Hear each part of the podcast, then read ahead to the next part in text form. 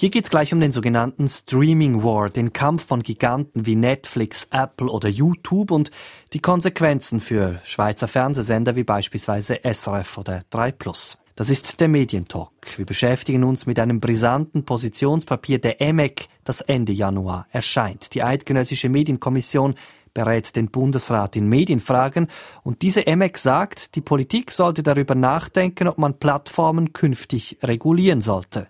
Und Eigenproduktion im Inland, und das betrifft eben nicht nur die Information, das betrifft auch Kultur, Bildungssendungen und es betrifft auch Unterhaltungssendungen, die wird es nicht einfach geben bei Netflix oder Amazon, die wird auch nicht Facebook oder Google bereitstellen. Insofern, wir brauchen inländische Produktion weiterhin, das ist sicher etwas, was passieren muss, das muss auch finanziert werden, sei das durch eine Medienförderung bei den privaten Medien, sei das durch die Gebührenfinanzierung, wie wir sie bei der SRG letztlich haben sagt Manuel Puppis, EMEC-Mitglied und Medienwissenschaftler an der Universität Freiburg. Und später im Talk geht es um die einzig verbliebene Schweizer Nachrichtenagentur Kisten SDA. Dort denkt man über Pläne nach, das Unternehmen aufzuteilen in einen Profit- und einen Non-Profit-Bereich. Es gibt konkrete Pläne im äh, Verwaltungsrat, ähm, dieses Projekt zu erarbeiten, wie man das am besten ausgestaltet. Ähm, das streitet voran in großen Schritten, muss es auch, weil es sollte eigentlich im, per 2021 umgesetzt werden können.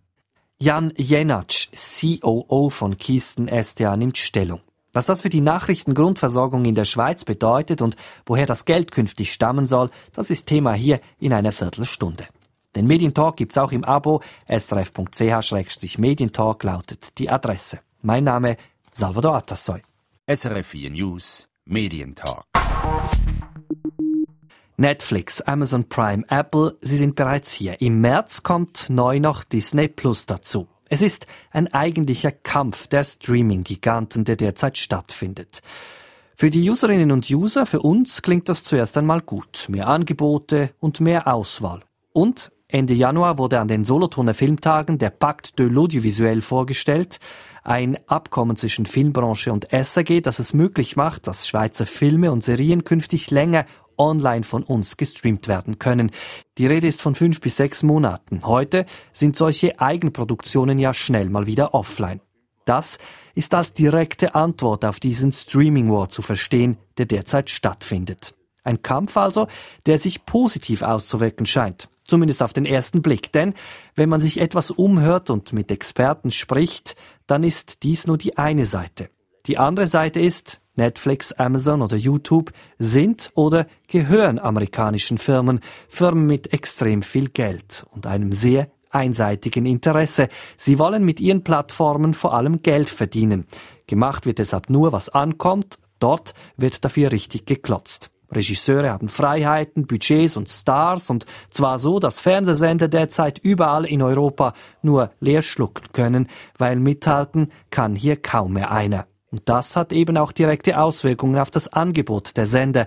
Es stellt sich zwangsläufig die Frage, was sollen Sender wie TV24 3 Plus oder SRF künftig überhaupt noch anbieten und vor allem, wie erreichen sie die Userinnen und User künftig noch?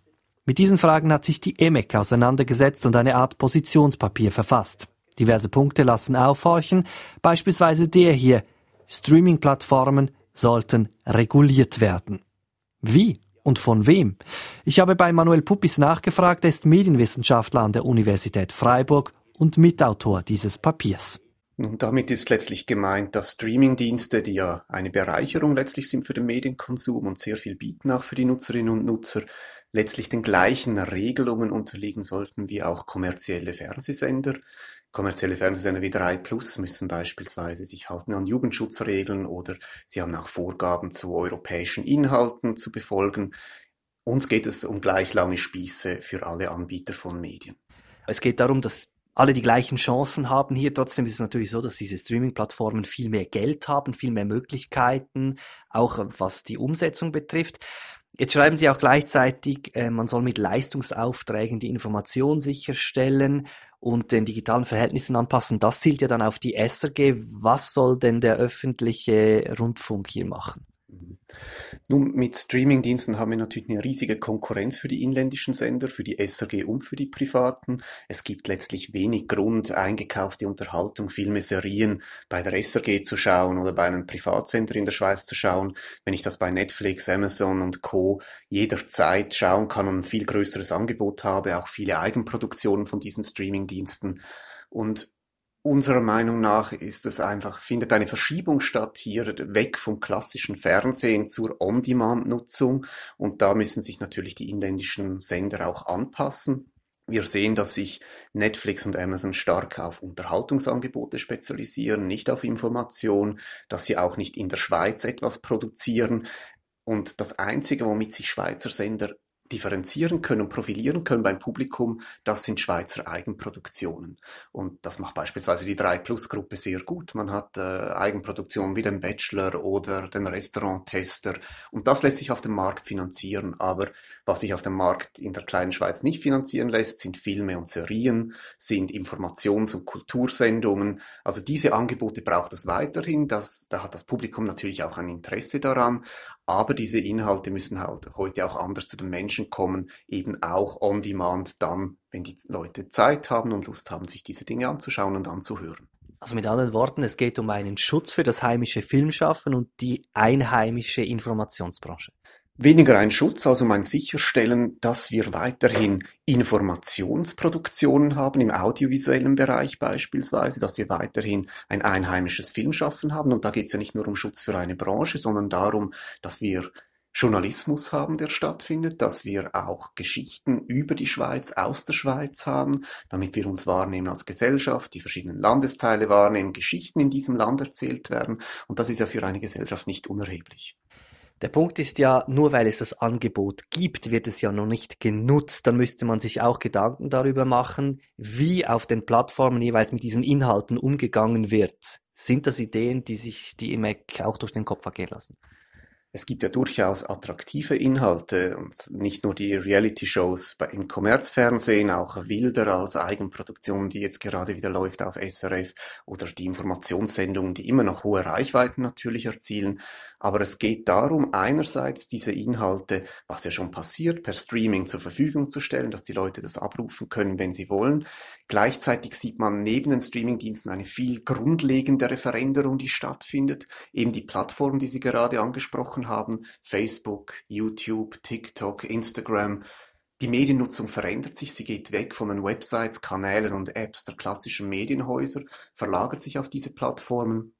Entsprechend muss man sich auch überlegen, wie kriegt man dort die Inhalte weiter zu den Menschen und wenn ich ein drei Minuten Video auf dem Handy unterwegs anschaue, muss das natürlich anders aufbereitet sein, als wenn ich eine Stunde Zeit habe und vor einem großen Gerät sitze.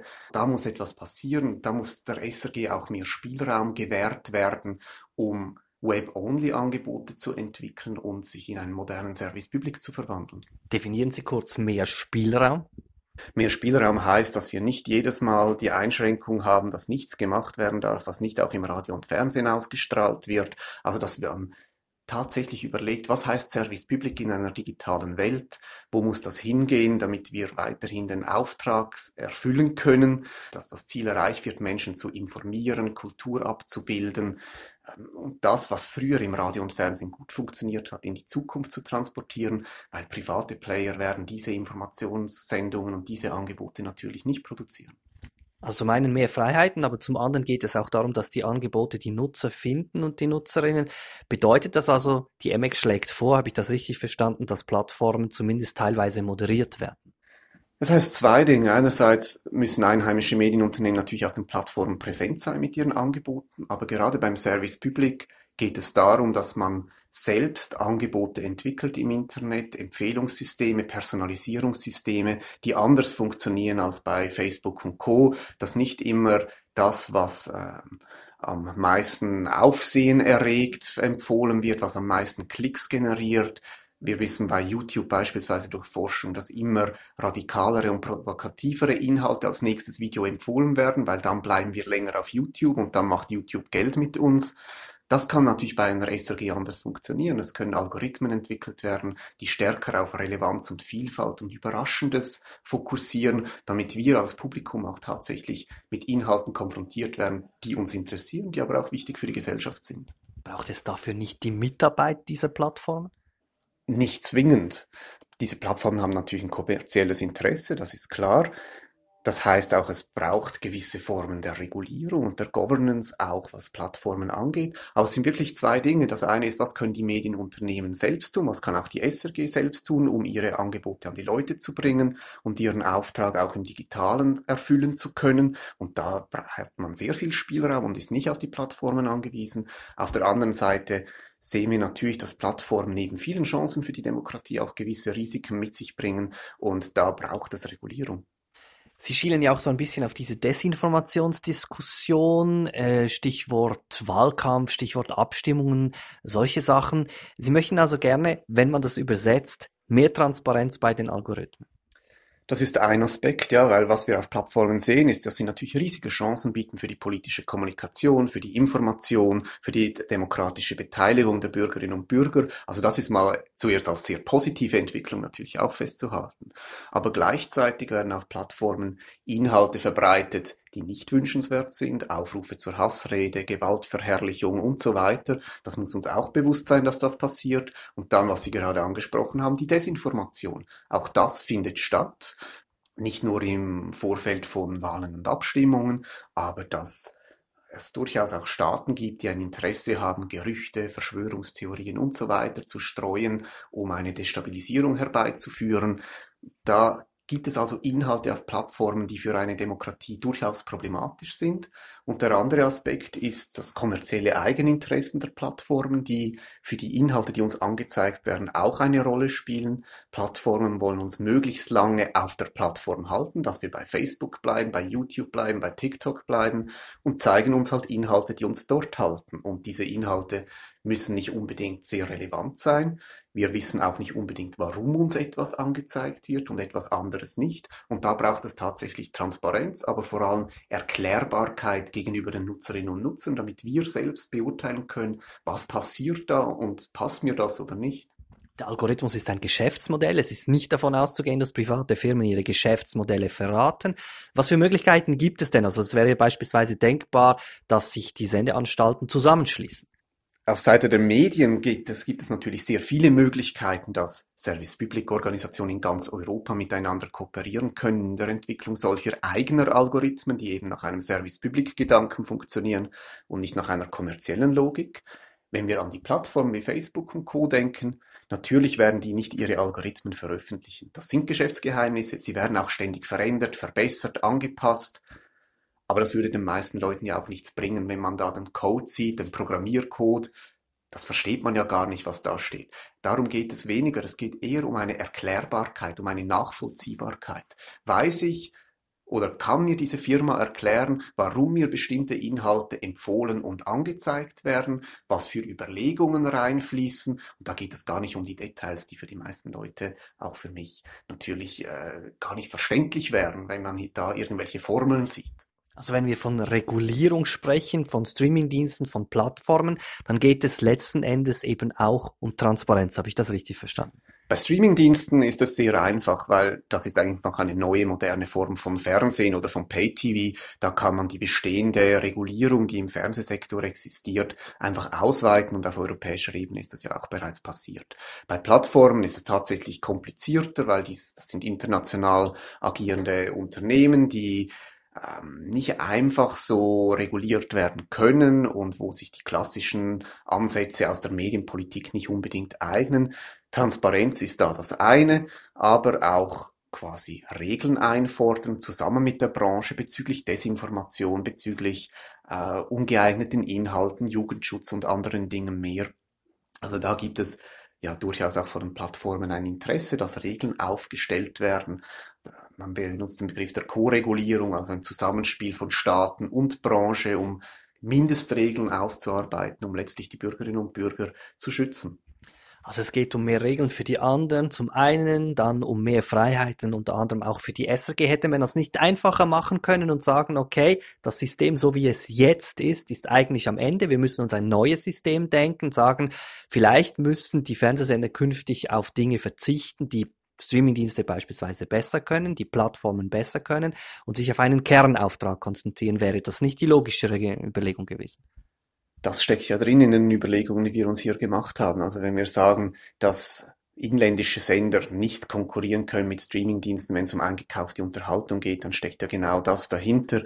Man muss nicht mehr alles machen, man kann die eingekaufte Serie oder den Film auch bei einem Streamingdienst sehen. Nur Eigenproduktion im Inland, und das betrifft eben nicht nur die Information, das betrifft auch Kultur, Bildungssendungen und es betrifft auch Unterhaltungssendungen, die wird es nicht einfach geben bei Netflix oder Amazon, die wird auch nicht Facebook oder Google bereitstellen. Insofern, wir brauchen inländische Produktion weiterhin, das ist sicher etwas, was passieren muss, das muss auch finanziert werden, sei das durch eine Medienförderung bei den privaten Medien, sei das durch die Gebührenfinanzierung, wie wir sie bei der SRG letztlich haben. Aber das ist nur ein Aspekt, inländische Produktion sicherstellen. Das andere ist zu schauen, wie können wir die Inhalte besser zu den Leuten bringen. Und da heißt es einerseits selbst sich wandeln zu, als SRG zu einem personalisierten On-Demand-Angebot, das eben anders funktioniert als die großen kommerziellen Plattformen und Plattformen in die Verantwortung nehmen, damit es gewisse Grundregeln gibt und äh, Algorithmen für die Nutzer nachvollziehbar sind sagt Manuel Puppis, Medienwissenschaftler und Co-Autor des Positionspapiers der EMEC, das Ende Januar erscheint. Soweit also die Forderungen. Um das Ganze zu verstehen, machen wir jetzt einen Schritt zurück. Was konkret ändert sich denn jetzt gerade und was bedeutet das für das Angebot der Fernsehsender? Darüber habe ich mit Markus S. Kleine gesprochen. Kleine ist Digitalexperte und Professor an der privaten SRH University of Applied Sciences. Von ihm wollte ich wissen, findet derzeit tatsächlich ein Streaming War statt? Auf jeden Fall. Wir haben viele unterschiedliche Anbieter, die jetzt in den erfolgreichen Streaming-Markt hineinkommen wollen. Ob das nun Apple oder Disney ist, die Amazon Prime und Netflix Konkurrenz machen wollen, weil Streaming ist gerade die digitale Volkskultur, spiegelt den Zeitgeist wieder, wenn es um Genuss von Filmen und Serien geht. Das Interessante ist ja, beim Fernsehen konnten wir früher zappen. Jetzt ist es offenbar so, dass die Nutzer ja gerne mal den Anbieter wechseln, gerade abhängig davon, wer das interessanteste Angebot hat. Ist das tatsächlich so? Wer hat denn da die Nase künftig vorn? Entscheidend ist, dass äh, die äh, Zuhörerin und Zuschauermacht entscheidet. Sie sagt, äh, wir binden uns nicht an eine Plattform, an einen Streamingdienst, ja, nur an Amazon Prime oder nur an Netflix, sondern wir binden uns an Programm. Und die, der Streamingdienst, der uns das beste Programm anbietet, den abonnieren wir für einen Monat, für zwei Monate und können dann immer nach jedem Monat das Programm kündigen. Das heißt, die Streamingdienste sind gefordert, immer mehr Originals, also exklusives Originalmaterial zu produzieren, um attraktiv zu sein für eine bestimmte Zeit für Konsumentinnen. Und insofern gibt es keine Plattform, die im Moment vorne ist, weil jeder hat ein spannendes Angebot. Entscheidend ist, was die Menschen sehen wollen, welche Serien sie spannend finden, welche Themen der Zeit sie in Serienform oder in Filmform sehen wollen. Und das unterstreicht diesen Streaming War, äh, dass man sagt, hey, wir müssen immer gezwungen, immer neu zu produzieren, immer neues spannendes Angebot zu machen, weil das Publikum ist nicht sicher, wir müssen immer drum kämpfen. Das bedeutet, es ist auch so eine Geldfrage. Jetzt haben wir da mit sehr großen Konzernen zu tun. Das bedeutet, Netflix dürfte wirklich heftige Konkurrenz bekommen. Das ist ja auch interessant für die Filmbranche, oder? Ja, aber Netflix ist immer schon eine Streaming-Plattform gewesen, die sehr viel Geld investiert hat, ohne sofort darauf zu hoffen, Gewinne zu machen. Die machen ja im Moment überhaupt noch keine Gewinne, sondern es ist ja noch ein Verlustgeschäft, aber sie sind bereit zu investieren und sie bieten den Regisseuren unglaublich viel Freiraum an. Sie garantieren, wie das bei House of Cards war, zwei Staffeln und sie sagen zu den Regisseuren, zu den Produzenten, ihr könnt machen, was ihr wollt. Und diese Form, finanziell sicher zu sein, eine Perspektive zu haben, dass es zwei Staffeln gibt, das kann kein Fernsehsender garantieren. Und dann auch noch volle künstlerische Freiheit, das kann das Fernsehen, so wie wir es kennen, nicht anbieten. Etwas, was diese Streaming-Dienste eben auch können, ist, die haben Zugang beispielsweise zu ganzen Seasons von Friends oder Baywatch, solche Dinge. Und die laufen interessanterweise auch ganz gut. Das ist das alte Zeugsvermarkten scheint auch zu funktionieren. Ja, denn äh, das Prinzip ist da, was schon einmal erfolgreich war, wird mit Sicherheit wieder erfolgreich sein. Und solche Serien wie Friends oder Baywatch oder auch gerade Baywatch durch den äh, Film, der vor ein paar Jahren rauskam, lebt vom Kultcharakter. Das war immer schon Kult, schon im Fernsehen. Es gab äh, Fanclubs, Friends Fanclubs. Äh, es gab ganz, ganz viel Gespräch über diese Serien und dass die im Streaming auch wieder funktionieren, dass man dann sagt, Mensch, nostalgisch, die 90er, weißt du noch, als wir Friends gesehen haben, Mensch, wo Friends so wichtig war, wo das so eine neue Farbe ins Fernsehen gebracht hat, das war doch toll und sowas funktioniert im Streaming wieder und auch Baywatch durch diese trashige, kultige Atmosphäre, David Hasselhoff, den heute niemand mehr in roten Badehosen sehen möchte, der nochmal knackig, braungebrannt, jung, dynamisch, die moralische Instanz, das klappt und es lebt davon, einmal erfolgreich, kann mit höherer Wahrscheinlichkeit wieder erfolgreich sein. Wenn es einen Kultcharakter hat, dann wird es auf jeden Fall erfolgreich. Aber diese Möglichkeit, das eigene Programm äh, selbst zusammenzustellen, das gab es ja eigentlich schon. Man bedenke äh, die Videotheken, das gibt es ja schon seit den 80ern. Warum hat das das Fernsehen nie derart bedroht, wie das jetzt der Fall ist?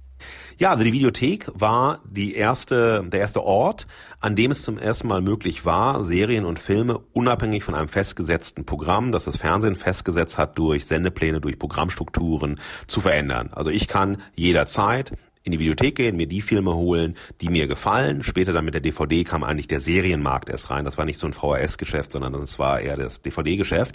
Und man hatte die Möglichkeit, unabhängig von Sendeplänen, unabhängig von den Vorgaben der Fernsehsender zu schauen. Aber die Streaming-Revolution hängt mit der digitalen Transformation zusammen, dass wir überall, wo wir sind, also an jedem Ort, zu jeder Zeit, auf ganz unterschiedlichen Geräten und vor allem ist es das Handy, uns Serien und Filme und Dokumentationen anzusehen. Also diese Entkopplung Verteilung von Zeit und Raum ist ganz entscheidend, dass Medienkonsum, Unterhaltungskonsum mobil geworden ist und sich mir und meinem Leben, meiner Lebenswelt anpasst. Das bedeutet in Ihren Worten, folglich sind Sender wie RTL, ZDF, aber auch hier bei uns das SRF, das sind Auslaufmodelle. Meine These ist, sobald das Gebührenmodell der öffentlich-rechtlichen Sender aufgelöst wird, wird es kein lineares Fernsehen mehr geben, wie es ist, das lineare Fernsehen der öffentlich-rechtlichen Sender ist ein Auslaufmodell, das hat seine Zeit schon überlebt. Und man sieht halt sehr deutlich, dass die öffentlich-rechtlichen auch in ihre Internetangebote äh, investieren. Am Anfang waren es die Mediatheken, jetzt wird versucht, immer auch eigenen Content zu erzeugen, weil sie sich gedrängt fühlen von den Streamingdiensten. Das heißt, das lineare Fernsehen versucht sich gerade zu verändern mit Blick auf die Logik der Streamingdienste, möchte aber, weil es sicherer ist, lieber das klassische öffentlich-rechtliche Fernsehen bleiben, äh, wie es schon in den letzten Jahrzehnten vorher gab eben, man arbeitet ja an Streaming-Plattformen, stellt die eigenen Inhalte auch für Binge-Watching beispielsweise zur Verfügung. Stichwort Tatort beispielsweise. Ähm, da, da macht man ja folglich dann alles richtig. Ja, aber man hat eben nicht erstens nicht die finanziellen Möglichkeiten, die Streaming-Dienste haben für die Eigenproduktionen und zweitens ist es so, dass man nur sozusagen das eigene Programm immer wieder anbietet oder dann halt Programmstrecken, Themen, die äh, nicht im linearen Fernsehen laufen. Aber es ist noch sehr sozusagen in die Logik, in die Gedankenwelt der öffentlich-rechtlichen Sender eingebunden, die natürlich auch ein didaktisches äh, Konzept mit Unterhaltung verbinden, dass Unterhaltung immer auch etwas von, mit Aufklärung zu tun hat, mit Bildung zu tun hat. Und bei den Streamingdiensten ist es so, sie wollen ästhetisch interessante Stoffe erzählen. Sie haben viele Eigenproduktionen, in die sie sehr viel Geld hineinstecken, Serien als Konkurrenz von Filmen, aber sie bieten eben auch so ein Kessel Buntes an, ganz viele zum Beispiel diese Kultserien aus den 90ern wie Friends oder wie Baywatch. Sie bieten Serien an, die vielleicht aus dem äh, anderen, also aus Skandinavien kommen, die nicht so präsent sind. Äh, sie bieten aber auch sehr viele internationale äh, Sendungen an. Sie bieten sehr viel in Originalsprache oder Originaltitel äh, mit äh, Untertitel an und so weiter. Also sie haben viel mehr Möglichkeiten, eine Vielfalt an Serien, an Filmen anzubieten. Und das kann kein öffentlich-rechtlicher Sender, weil die sich nur immer selber spiegeln. Ja, aber die haben ja auch einen USP beispielsweise mit der Information ne, über die eigenen Landesteile beispielsweise. Da kann ja eine Streaming-Plattform nicht mithalten.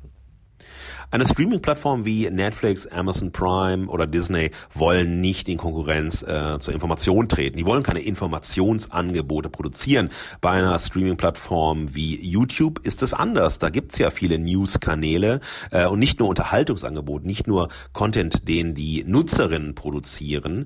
Und das ist sozusagen eine Konkurrenzsituation, aber auch Facebook als Nachrichtenmagazin, wie es oft genutzt wird, äh, das auch ein neues Konkurrenzverhältnis zu den öffentlich-rechtlichen darstellt, weil ihre, ihr Monopol auf Information, das ist ja extrem wichtig, dieser seriöse, solide, differenzierte, kritische Journalismus, den wir brauchen als Bevölkerung. Wir brauchen diese Watchdog-Funktion der öffentlich-rechtlichen und der Qualitätsmedien.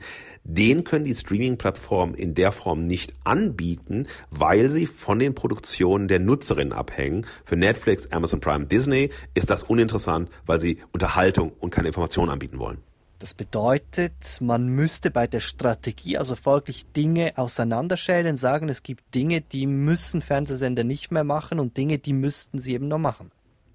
Ja, und wenn äh, die äh, Fernsehsender die digitale Transformation nicht nur aus Angst ernst nehmen, weil im Moment ist es pure Angst, wir verlieren unser Monopol über die Sehgewohnheiten der Gesellschaft, äh, das Gebührenmodell kommt immer mehr in die Diskussion, äh, wir werden als alt und verbiedert wahrgenommen, wir entwickeln uns nicht schnell genug. Wenn man das nur aus dieser Angst und aus dieser Strategie und manchmal auch aus Trotz heraus macht, dann kann das öffentlich-rechtliche Fernsehen kein Gegenangebot machen zu den Streamingdiensten. Sie Sie müssen überlegen, was bedeutet es aus der Logik der öffentlich-rechtlichen Sendeanstalten, sich in die digitale Transformation zu begeben und ein Programm zu machen, was losgelöst sein muss von der Linearität, die wir bisher kennen. Wenn wir das zusammenfassen, Sie haben ja auch immer wieder Austausch mit Programmverantwortlichen. Was würden Sie sagen, bei den TV-Sendern ist eine Strategie vorhanden? Die Strategie ist aber eine Strategie, die eine Strategie der Angst ist. Man möchte regulieren, man möchte äh, bestimmen, was sozusagen Unterhaltung ist, wie Streamingdienste zu funktionieren haben, weil man einfach nur Angst hat, sein Monopol zu verlieren. Und das ist keine gute und das ist auch keine demokratische Strategie. Regulierung aus Angst, um sein eigenes Monopol zu halten, ist zutiefst undemokratisch sagt Markus S. Kleiner, Vizepräsident Kreativität und Interaktion an der SAH Berlin University of Applied Sciences. Der Streaming War ist also in vollem Gange. Das Positionspapier der EMEC wird diese Diskussion jetzt in die Politik tragen. Zu einem ganz anderen Thema nun. Das Jahresende. Es war eine schwierige Phase für die einzig verbliebene Nachrichtenagentur der Schweiz, für Kisten SDA. Sie stellt die Nachrichtengrundversorgung für Medien sicher, berichtet über Inland, Ausland, Kultur, Wissenschaft und Sportthemen. Es ging darum, die neuen Verträge mit den Verlagen und mit der SEG abzuschließen. Dabei gab vor allem CH Media zu reden, der Verlag war ja dabei, eine Konkurrenzagentur zur SDA aufzubauen, einen Newsdesk für Inlandnachrichten, der künftig die eigenen Redaktionen beliefern wird. Die Verhandlungen sind durch, CH Media bleibt SDA-Kunde, allerdings in einem reduzierten Umfang. In der Branche heißt es, CH Media spare deutlich mehr wie eine halbe Million durch diesen neuen Deal. Das hat Konsequenzen für die SDA. Welche? Darum geht es nun in den folgenden Minuten. Wir beleuchten verschiedene Bereiche. Die erste Maßnahme, der Auslanddienst der SDA, wird komplett an die deutsche DPA übergeben, sagt Jan Jenatsch, COO von Kisten SDA. Wir haben uns sehr stark um äh, die Fokussierung äh, gekümmert in diesem Jahr, weil wir gemerkt haben, mit den Ressourcen, die wir haben, müssen wir uns fokussieren auf das, was eigentlich unser Kern ist. Und unser Kern ist die Berichterstattung aus der Schweiz.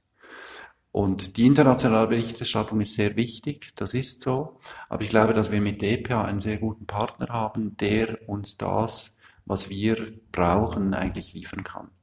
Liefern in diesem Sinn, dass es diese Einschweizerung, also von der, von der sprachlichen Einschweizerung, Doppel-S oder solche Geschichten, dass das einfach, ähm, das ist ja kein Thema. Wir haben heute eigentlich rund 80 Prozent der Meldungen sind mehr oder weniger durchgegangen bei uns. Also durchgegangen heißt angeschaut, nach Relevanz geprüft, ähm, eben eingeschweizert und dann rausgelassen. Und diese Zusätze, die man, die man macht, wenn es wirklich ein Schweizer Thema ist, ähm, das ist, das ist auch möglich mit DPA. Das bedeutet, die DPA muss in Zukunft eingeschweizerte Texte abgeben. So ist es. Wie muss man sich das vorstellen? Also wird die SDA dann Leute für das anstellen oder wie ist das angedacht? Das ist so angedacht, sie bekommen ein sehr klares Leistungsprofil. Wir sind daran, ähm, diesen, diesen Übergang eigentlich zu, zu bewerkstelligen. Das heißt, es gibt eine, es gibt viele Diskussionen mit der, mit der äh, Redaktion in Berlin.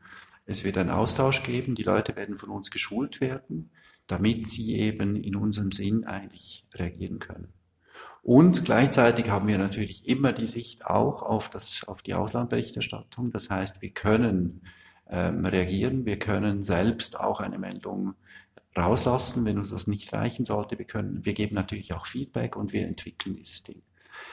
Diese Umstellung soll ähm, im ersten Quartal sind wir daran, diese Umstellung auf die Beine zu stellen und eigentlich dann anschließend wird das ein Produkt sein, das von der DPA gemacht wird. Einst hatte die SDA auch ein großes Auslandkorrespondentennetz. Davon übrig geblieben ist eine Stelle, diejenige in Brüssel. Sie fokussiert auf das Verhältnis EU-Schweiz. Die SDA lagert also Dienste aus, doch das reicht nicht. Der Nachrichtendienst ist defizitär, trotz Unterstützung durch den Bund.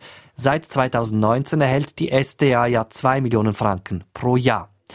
Bei Kisten SDA denkt man deshalb in größeren und radikaleren Schritten. Man könnte sich vorstellen, das Unternehmen aufzuteilen in einen Non-Profit und einen gewinnorientierten Bereich. Doch diese Diskussion ist extrem heikel. Der Verwaltungsrat von Kisten SDA ist groß, am Unternehmen sind viele beteiligt. Zum einen die APA, die Austria Presseagentur und dann die Schweizer Verlage wie beispielsweise Tamedia oder die SAG. Wie weit also sind diese Diskussionen fortgeschritten? Es gibt konkrete Pläne im äh, Verwaltungsrat, ähm, dieses Projekt zu erarbeiten, wie man das am besten ausgestaltet. Ähm, das schreitet voran in großen Schritten, muss es auch, weil es sollte eigentlich im, per 2021 umgesetzt werden können. Dann muss die SDA, sagen wir sonst, wie groß ist der Leidensdruck? Wie sehr muss das 2021 Realität sein? Es ist mein größter Wunsch, dass, dass eigentlich diese, diese ähm, Abspaltung in einen gewinnorientierten und einen nicht gewinnorientierten Teil funktioniert und umgesetzt werden kann. Weil ich glaube, es ist auch wichtig gegenüber der Förderung, die wir bereits beziehen, aber auch der Förderung, die wir, die wir in Zukunft brauchen werden, dass wir in diese Richtung einen Schritt machen. Sprechen wir über diese Förderung, die Sie in Zukunft brauchen werden. Können Sie das beziffern? Also muss das mehr sein als heute, viel mehr oder sehr viel mehr? Ich glaube, es muss mehr sein als heute und zwar einfach deswegen, weil der Markt in der Schweiz so klein ist, erstens. Und zweitens auch, weil die, die Grundversorgung, die wir aufrechterhalten wollen und müssen, ähm, für unsere Kunden, die eigentlich nur erbracht werden kann, wenn das Defizit, das wir heute schon haben, ähm, kleiner wird. Wenn Sie diese Fördergelder nicht reinkriegen, ist die SDA dann Geschichte, so wie es sie heute gibt?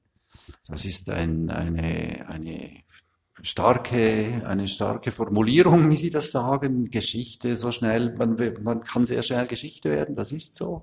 Ich hoffe natürlich nicht, dass das so ist. Sie müssen mehr Geld reinkriegen, haben Sie gesagt. Das bedeutet, heute kennen wir als Förderer den Bund, wir kennen einzelne Kantone. Das bedeutet, in Zukunft müssen es mehr Kantone werden und was sonst noch? Also im Bereich der Förderung versuchen wir alle Möglichkeiten, die uns gegeben sind, wirklich auszuschöpfen. Wir führen sehr, sehr viele Diskussionen mit den entsprechenden Kantonen, mit den Entscheidungsträgern im Bund und so weiter. Ähm, ich glaube, es ist, äh, es ist zwingend notwendig, dass diese Förderung schnell geht, weil eigentlich die, die, wie soll ich sagen, damit uns nicht die Luft ausgeht.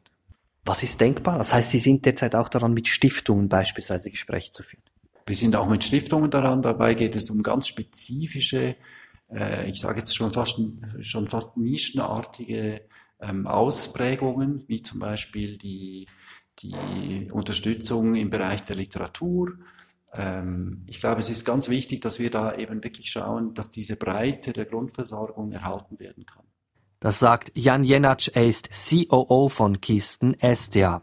In welche Richtung Kisten SDA zieht, zeigt auch ein Entscheid der Wattländer Regierung von Mitte Januar. Sie spricht 750.000 Franken für die kommenden Jahre für eine Vollzeitstelle im Wattländer SDA-Büro.